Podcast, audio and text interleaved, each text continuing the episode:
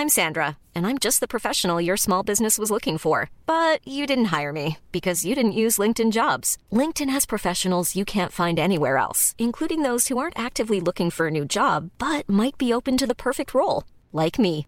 In a given month, over 70% of LinkedIn users don't visit other leading job sites. So if you're not looking on LinkedIn, you'll miss out on great candidates like Sandra. Start hiring professionals like a professional. Post your free job on linkedin.com/people today.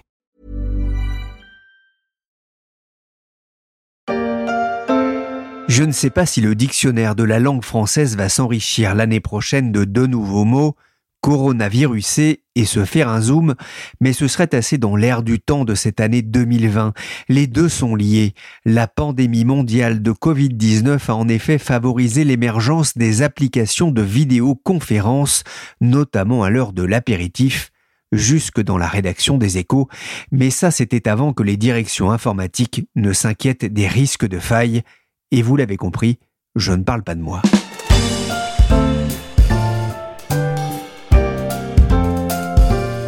Je suis Pierrick Fay, vous écoutez La Story, le podcast d'actualité des échos, et on va revenir sur l'incroyable parcours de l'application Zoom. Il y a trois mois, je n'en avais jamais entendu parler. Pour moi, Zoom, c'était juste le nom de l'appareil d'enregistrement que l'on utilise pour confectionner la story. Je croyais aussi qu'House Party était juste une tentative de remettre au goût du jour une certaine musique dansante. Heureusement passé de mode. Quant à Microsoft Teams, le nom me renvoyait plutôt vers l'équipe qui gère le service de presse du géant américain de l'informatique. Bref, ce fut pour moi une découverte, et sans doute aussi pour beaucoup de Français, peu habitués au travail collaboratif à distance. Ça m'a donné envie d'en savoir plus sur les concepteurs de cette application. J'ai donc organisé une consultation par téléphone, mais pas avec Zoom, avec plusieurs journalistes des échos, Nicolas Richaud et Florian Deb du service High-Tech Media et Anaïs Moutot, correspondante du journal à San Francisco. Bonjour Anaïs Moutot. Bonjour Pierrick. Vous êtes la correspondante des, échos en, Californie. Zoom Vidéo Communication, c'est une société euh, née en Californie. On imagine une start-up, mais c'est déjà une société cotée, née il y a près de 10 ans. Hein. Euh, oui, donc euh, en fait, la société elle a été créée en, 2011 à San Jose, qui est dans le cœur de la Silicon Valley. Et la plateforme, elle a été lancée en 2013, deux ans plus tard. Ils ont eu d'abord beaucoup de clients dans la tech, des boîtes comme Box, Slack, etc. Et après, ils se sont étendus à d'autres entreprises un peu plus diverses, euh, Gap, HSBC. Et euh, comme beaucoup de startups qui sont nées lors de cette dernière décennie 2010-2020, euh, Zoom a pris son temps avant de s'introduire en bourse. Et donc finalement, l'année dernière, son patron a décidé de sauter le pas en avril 2019. Et ça a été un énorme succès, notamment comparé à des startups qui sont beaucoup plus connues en Californie et qui avaient des valorisations bien plus élevées, notamment Uber qui s'est introduit juste avant. Et en fait, la clé euh, du succès, ça a été que Zoom avait quelque chose d'assez rare parmi ces startups californiennes qui prennent le chemin de la bourse, qui est qu'elle était rentable. Alors, le bénéfice n'était pas énorme, 7 millions de dollars, mais c'était un, bénéfice quand même, ce qui est rare ici. L'entreprise s'est surtout fait connaître dans le monde de l'entreprise avec un service gratuit et en même temps payant Alors oui, ils ont euh, ce qu'on appelle un modèle euh, freemium qui est assez répandu dans le monde du logiciel pour entreprises accessibles dans le cloud. Donc en fait, ils ont une première couche de fonctionnalités gratuites c'est-à-dire n'importe qui peut utiliser Zoom gratuitement pour lancer une, vidéoconférence pendant 40 minutes avec des groupes qui peuvent monter jusqu'à 100 euh, participants. Et ensuite, c'est même possible de recommencer pendant 40 minutes supplémentaires en recliquant sur le lien. Mais au-delà de ça, pour des groupes qui sont plus larges, euh, pour des durées plus longues, il faut payer et aussi pour accéder euh, à des fonctionnalités plus avancées comme l'interconnexion avec les systèmes hardware dans les salles de conférence des entreprises, le stockage dans le cloud, la, retranscription de la réunion, etc. Et en fait, ce modèle premium, il est inspiré par euh, Dropbox, euh, qui est le service de stockage de documents en ligne. L'idée, c'est de, de, séduire des utilisateurs individuels avec un produit gratuit et d'en faire en quelque sorte des évangélisateurs du produit dans l'entreprise pour que petit à petit, différents départements, euh, marketing, RH, etc., ils passent à une version payante pour l'ensemble des salariés. Et l'avantage de ce modèle, c'est que du coup, les coûts d'acquisition des clients euh, sont très faibles, donc euh, il y a des dépenses qui ne sont pas très élevées. Vous aviez eu déjà, vous, l'occasion de l'utiliser avant le confinement? Alors euh, oui, dans la Silicon Valley, il y a pas mal de patrons, en fait, quand on a des, interviews qui passent par ce service-là. Donc en fait, la, la, communication envoie un lien Zoom Et c'est donc très simple. C'est à peu près autant utilisé que Google Hangouts. C'est un peu les deux solutions qu'on proposait souvent pour une interview. Mais par contre, j'utilisais pas du tout dans la vie privée, ce qui est un peu le, ce qui a changé avec le confinement où euh, monsieur et madame tout le monde se sont mis à l'utiliser. La société a été créée par un ancien salarié de, Cisco, un hein. Cisco qui est vraiment l'un des géants de la communication aux États-Unis et bien sûr dans le monde. Il s'appelle Eric Yuan, qu'est-ce qu'on sait de lui si ce n'est qu'il est devenu euh, milliardaire? Alors, euh, Eric Yuan, en fait, euh, c'est un ingénieur d'origine chinoise. Il est né en, 70, en 1970 dans l'est de la Chine. Il a étudié l'informatique et les maths dans une université de sa province. Il a travaillé quatre ans au Japon ensuite, mais il voulait absolument partir vivre aux États-Unis. Il parle pas bien anglais, il parlait pas bien anglais, il parle toujours pas très bien anglais, mais il était passionné de programmation informatique et il était fasciné par le succès de Bill Gates avec Microsoft. Il, voulait donc absolument venir dans la Silicon Valley, être au cœur de cette euh, révolution numérique. Donc, il a candidaté un visa. On lui a refusé sept fois avant qu'il réussisse à en obtenir un. Donc, en fait, il a eu son visa au bout de deux ans. Donc, on voit déjà un peu le personnage euh, assez persévérant. Et donc, en 97, il débarque ici et il est l'un des premiers codeurs informatiques recrutés par euh, une start-up qui s'appelle à l'époque WebEx, qui est un, des premiers acteurs importants des systèmes de visioconférence, qui sera donc racheté par Cisco en 2007. Donc Eric Yuan devient vice-président de Cisco, mais il est frustré par la solution de vidéoconférence, il juge le système daté. Et donc en 2011, il décide de lancer sa propre entreprise et il embarque avec lui les meilleurs de l'équipe, notamment pas mal de, gens de la R&D en Chine Cisco avait euh, une équipe assez importante. Et moi, en fait, je l'ai rencontré en octobre pour euh, faire un peu un point six mois après l'introduction en bourse. Il est très sympa, euh, il n'est pas autant du tout, mais bon, c'est marrant parce que donc, il parle toujours pas un très bon anglais, il a un fort accent chinois, mais, mais c'est assez courant dans la Silicon Valley où la moitié des fondateurs sont immigrés. Et ce qui est un peu ressorti de l'entretien, c'est que c'est euh, le patron euh, typique de la Silicon Valley consacré entièrement à sa boîte. Quoi. Il n'y a pas grand-chose en dehors, donc je lui demandais un peu s'il avait s'il faisait d'autres choses et il me disait que à la fin de la journée, il méditait quotidiennement en fait, sa définition de la méditation, c'est de réfléchir à ce qu'il aurait pu faire de mieux dans sa journée de travail. C'est une méditation avec euh, un but euh, assez productif, disons. Sinon, c'est quelqu'un qui a un très bon VRP, euh, il fait tout sur Zoom. Donc, il me racontait comment il avait fait tout son roadshow pré-IPO entièrement sur le logiciel. En fait, c'était cette directrice financière qui se déplaçait pour rencontrer les banquiers, qui ouvrait son ordinateur et qui se connectait à Zoom où euh, Eric Yuan euh, apparaissait. Donc, euh, il s'était vraiment fixé comme objectif de ne voyager que deux fois par an. Donc, sur les cinq dernières années, il a pris l'avion que deux fois par an. J'ai lu aussi dans un article de Vanity Fair qu'il réfléchissait à cette idée d'une application comme Zoom depuis ses 18 ans. C'était à la fin des années 80. Il était à l'université loin de sa petite amie il avait alors raconté à Forbes Je devais faire plus de dix heures de train pour la voir et ce n'était possible que deux fois par an. Je me suis dit que ce serait bien si dans le futur, je pouvais juste lui parler et la voir en appuyant sur un bouton. Comme par magie, il y a d'ailleurs un côté conte de fées. L'application Zoom va connaître un énorme succès grâce au confinement.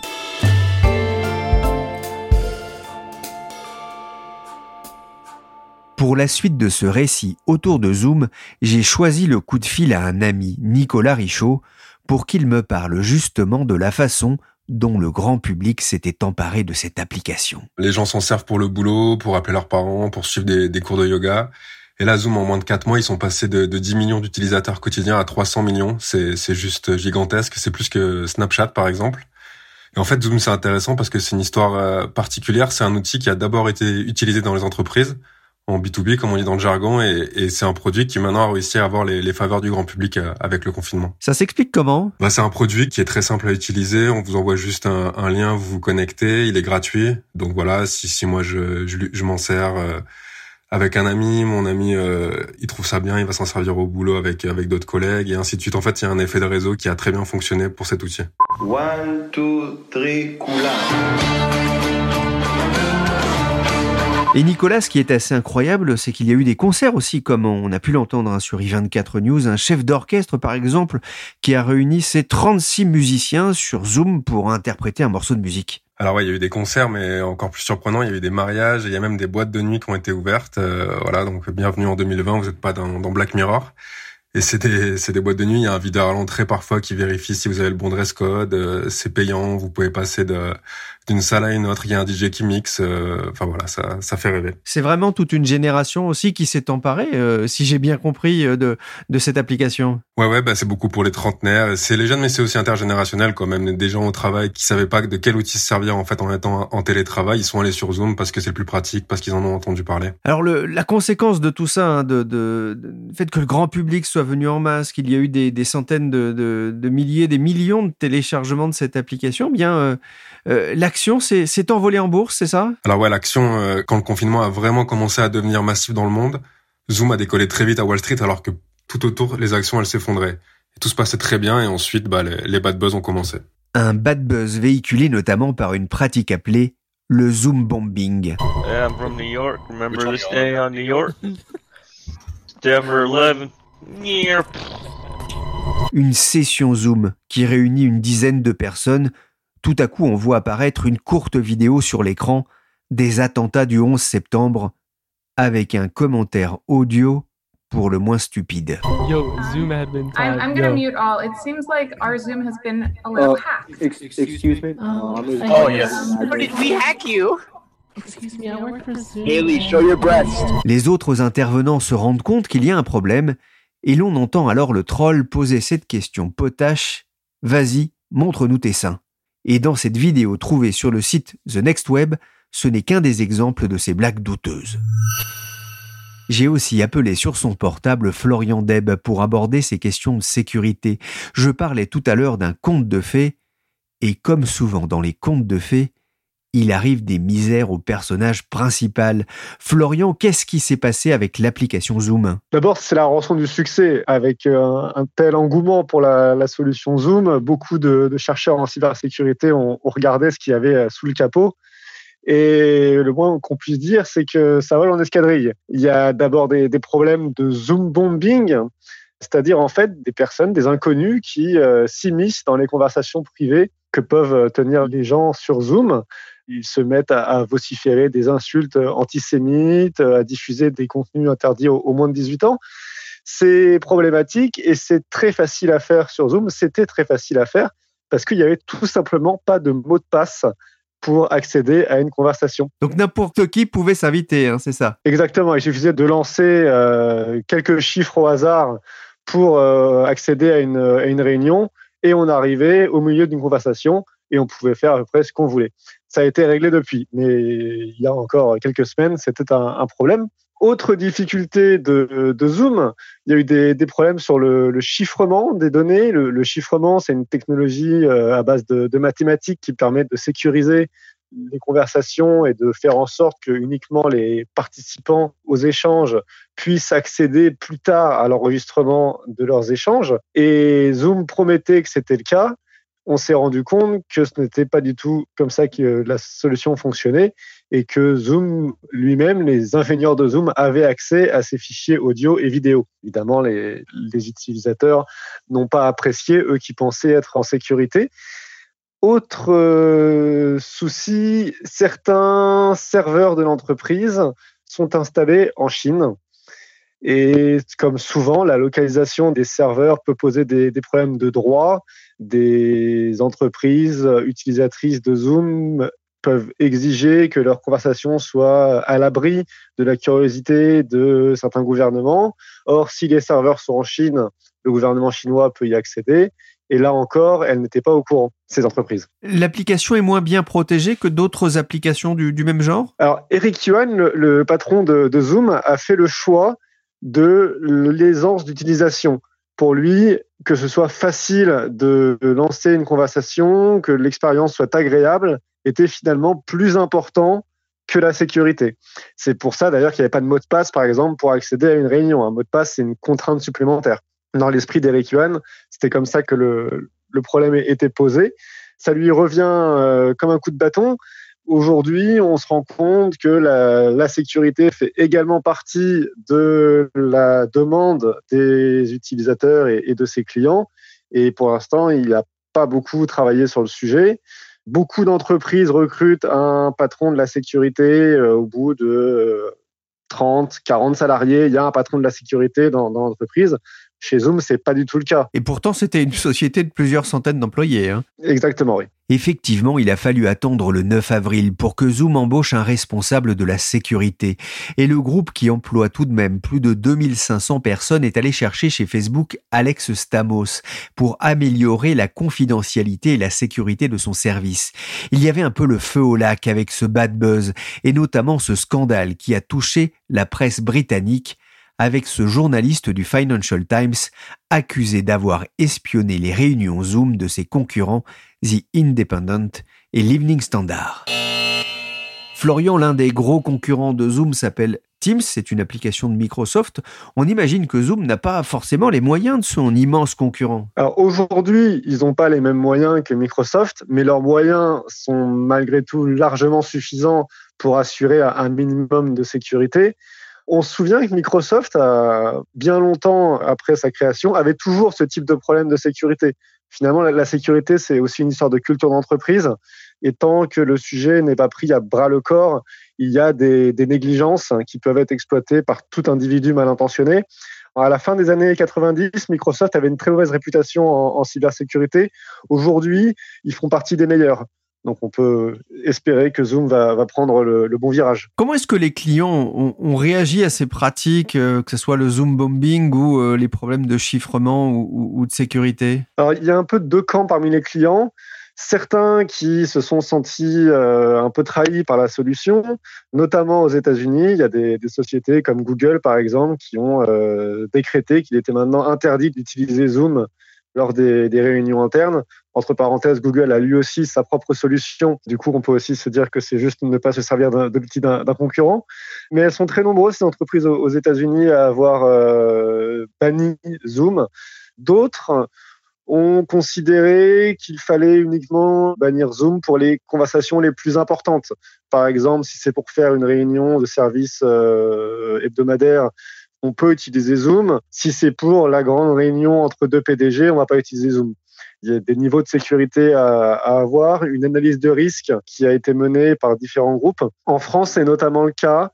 Le CIGREF, qui est un, réseau de directeurs informatiques, par exemple, a émis une recommandation négative autour de Zoom tout en précisant néanmoins qu'il fallait évaluer le risque pris en fonction de la sensibilité des données échanger ou qui faisaient l'objet de la conversation sur Zoom. On évoque aussi les risques d'action en justice contre l'entreprise. Alors, les actionnaires ont investi dans une entreprise qui leur avait promis que tout était sécurisé. Donc évidemment, ils se sentent floués.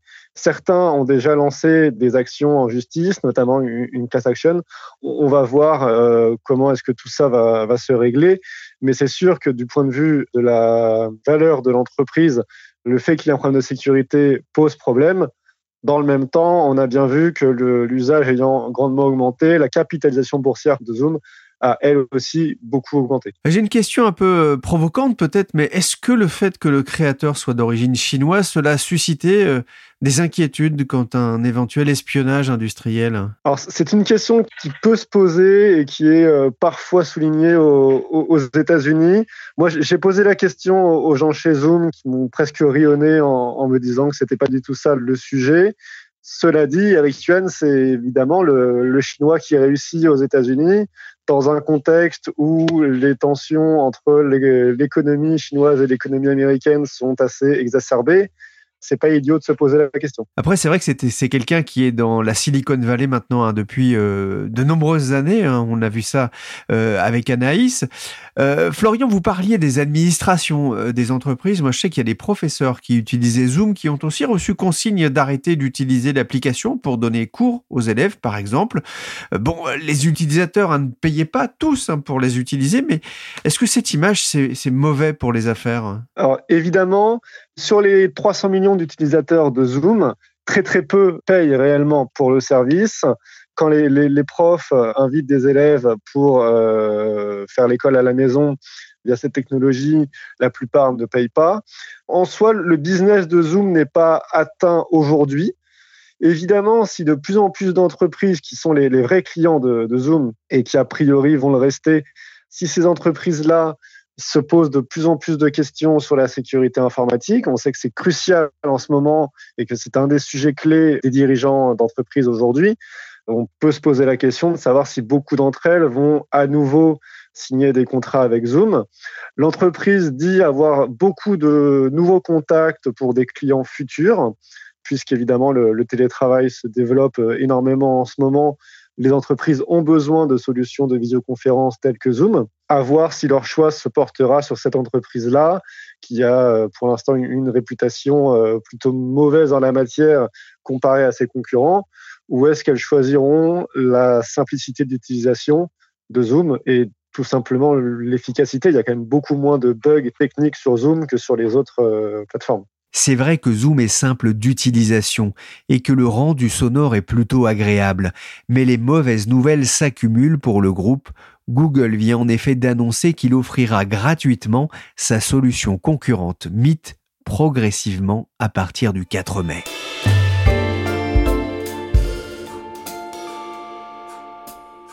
Nicolas Richaud, je parlais avec euh, Florian Deb des difficultés rencontrées par Zoom avec son application. Et le plus surprenant, c'est que l'action ne s'est pas effondrée en bourse? Alors ils ont quand même vécu un, sale moment hein, quand même juste après toute cette séquence. Zoom a reculé de, 30% à Wall Street en deux semaines, mais là depuis ça va beaucoup mieux. Ce qui s'est passé c'est que d'abord ils ont fait amende honorable, leur patron a été cash, il a dit j'ai vraiment foiré. Ensuite, ils ont communiqué sur les 200 millions d'utilisateurs quotidiens, puis les 300 millions d'utilisateurs quotidiens, et ça forcément, ça a beaucoup plu à Wall Street. Là aujourd'hui on est le vendredi 24 avril et ils battent le record en bourse, la capitalisation elle est presque de 50 milliards de dollars, c'est énorme.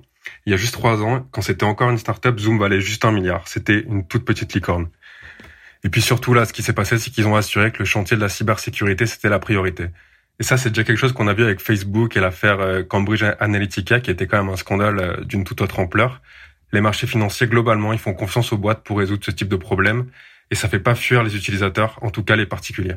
On a eu euh, une ou deux failles qui ont été révélées euh, et donc euh, on y a remédié en 24 heures, ce qui est assez impressionnant de réagir aussi rapidement. Donc c'est que vraiment c'est quelque chose qui est, qui est sensible et et donc, euh, on, y prête une énorme attention. On vient d'entendre justement les excuses de Loïc Rousseau, c'est le directeur de Zoom pour la France. Il était interrogé via son application par Sébastien Coinou sur BFM Business. Nicolas, quel avenir justement pour Zoom après le confinement? Tous les experts et, autres acteurs du secteur qu'on a interrogés pour notre enquête, là, ils sont, ils sont optimistes hein, déjà parce que même après le confinement, le télétravail, ça va rester un secteur en plein boom.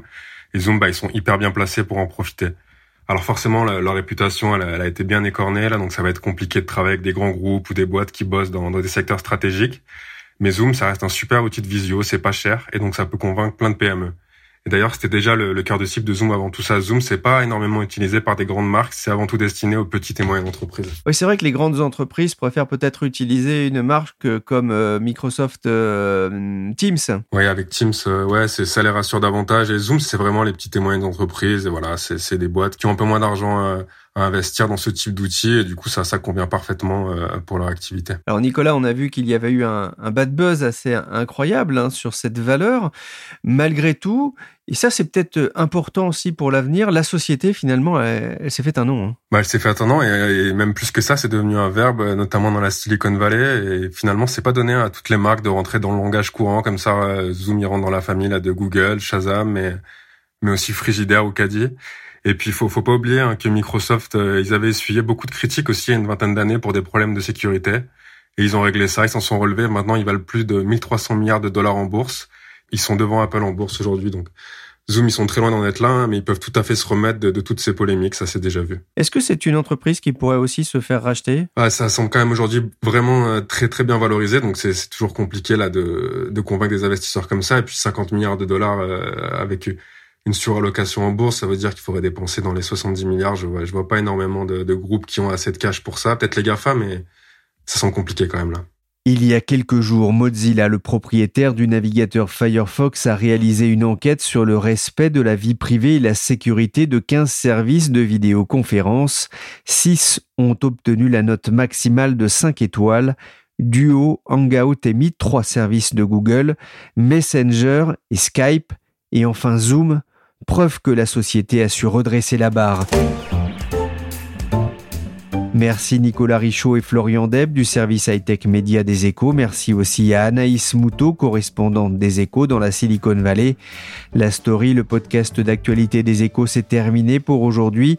L'émission a été réalisée par Willy Gann, chargé de production et d'édition Michel Varnet. Vous pouvez nous retrouver sur toutes les applications de téléchargement et de streaming de podcasts. Abonnez-vous pour ne manquer aucun épisode et n'hésitez pas à partager vos épisodes préférés. Pour l'actualité en temps réel, c'est sur leséchos.fr.